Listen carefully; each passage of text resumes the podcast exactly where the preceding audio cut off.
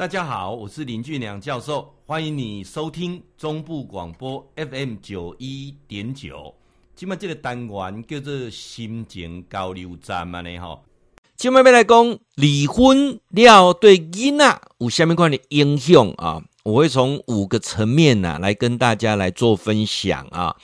那这个离婚的过程当中，会让孩子因此啊有可能会发现。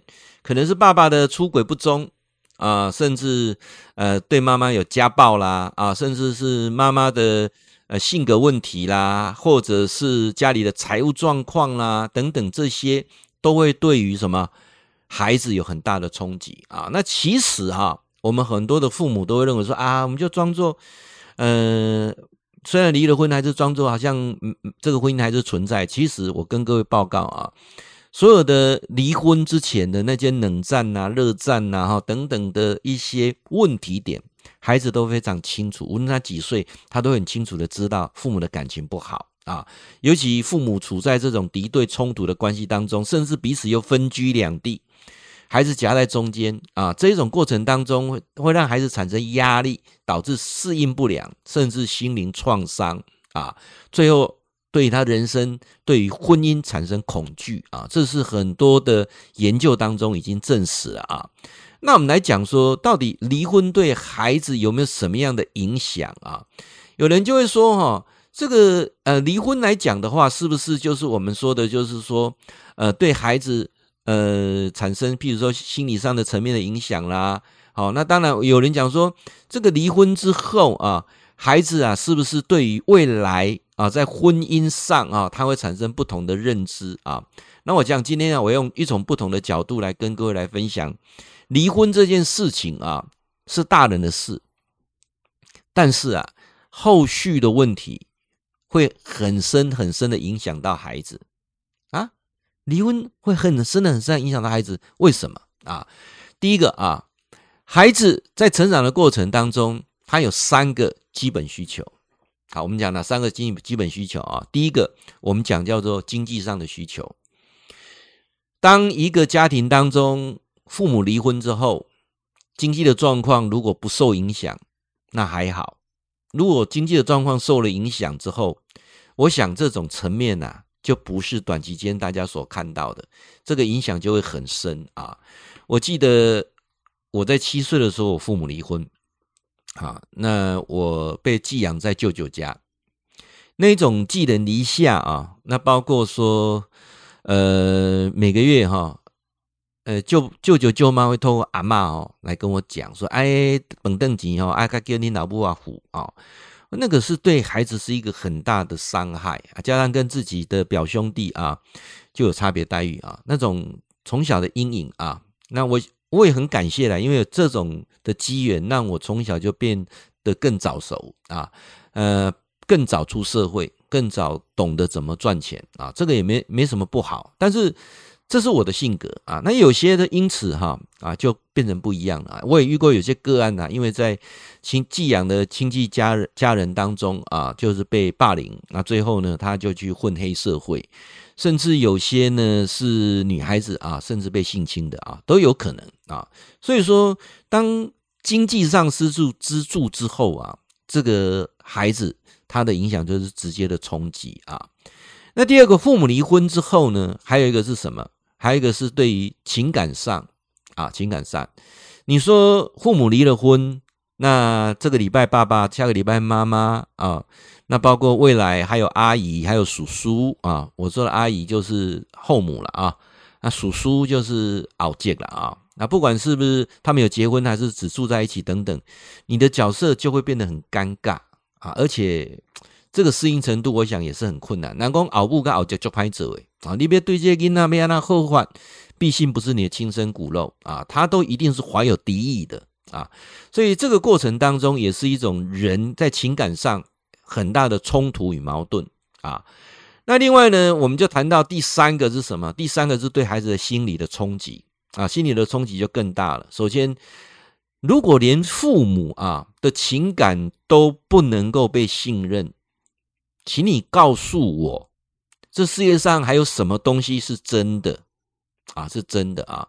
所以，我们也因为这样子，大部分的父母也是知道说，离婚之后对孩子有很大的冲击，所以尽量把这个戏演好啊。那甚至有些人是为了孩子而暂时不办离婚的啊，那维持这个假面的婚姻关系。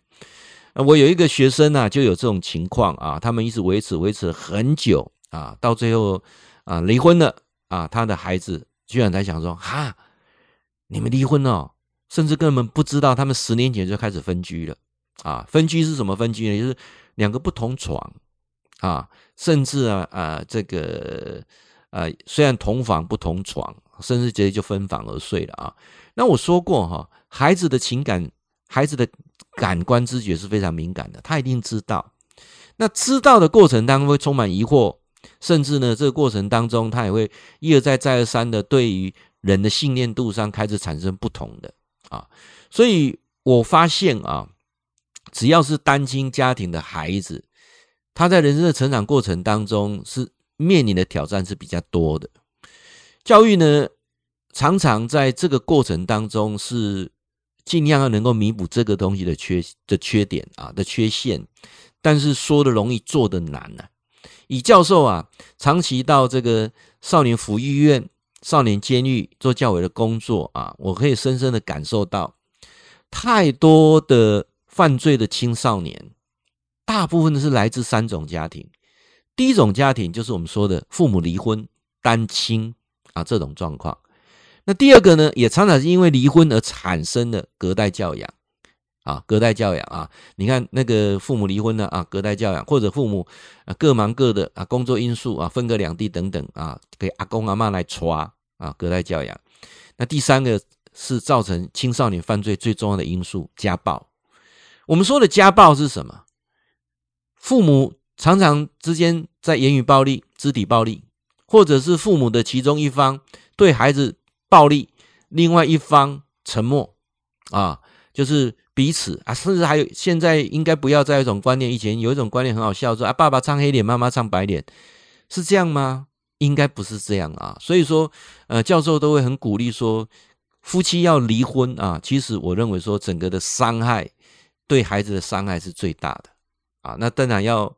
醒思了啊，所以也造成有很多的夫妻结了婚之后，不不急着生小孩，甚至不敢生小孩，因为很多的结了结了婚之后才发现说很多方面的不合，搞不好有搞不好哪一天要要要离婚了啊啊，会有这种情况。所以说哈，夫妻离婚之后对孩子的冲击啊，在实际的层面上是很大的。那当然啊。尽量避免离婚，那说要避免，尤其现在很多人晚婚啊，然后呢，结了婚之后不敢生小孩，所以变成说现在的婚姻呢，没有像以前呐、啊，呃，真的是比以前脆弱很多啊，难度也也增强很多啊。我记得那时候男生大概当完兵回来之后，二十五岁左右就要考虑结婚这个问题了啊。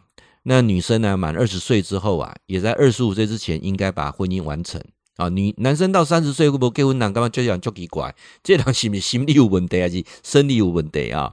理论上能去当兵，生理就没什么问题了啊。那是心理有问题啊，想说那时候我们结婚的条件从来没有考虑到说，呃，所谓的什么呃，有没有买房子啦？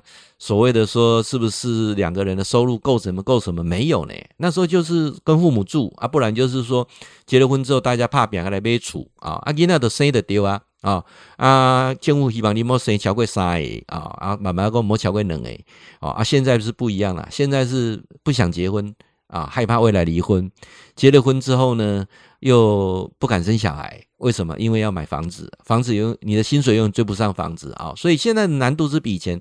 难太多了啊！但是包括说也会想很多，万一这个呃感情的因素、呃经济的因素对孩子产生冲击怎么办？没有办法给孩子受最好的教育又怎么办啊？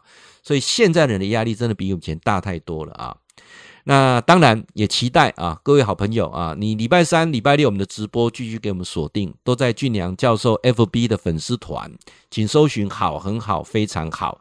那在呃。YouTube 上啊，电脑的 YouTube 上啊，我们有一个天天好报的频道，有将近一千七百多则的影片啊。记得按订阅，打开小铃铛啊。无论你是在 YouTube 上看，或者听广播电台，或者是在 FB，你一定在 YouTube 上一定要按订阅，打开小铃铛。为什么？因为现在它都是呃丢你喜欢看的，你有没有订阅其实都不是很重要。但是你如果按订阅，打开小铃铛，教授每次新的影片你都可以收看得到。那教授有两个 Lie 的社群，也期待你的加入。你要叫的赖零九二一六六三一八八零九二一六六三一八八，欢迎你。哎，给你哈，固定时间给咱锁定 FM 九一点九中波广播啊，心情交流站林俊良教授在空中给您答复问题。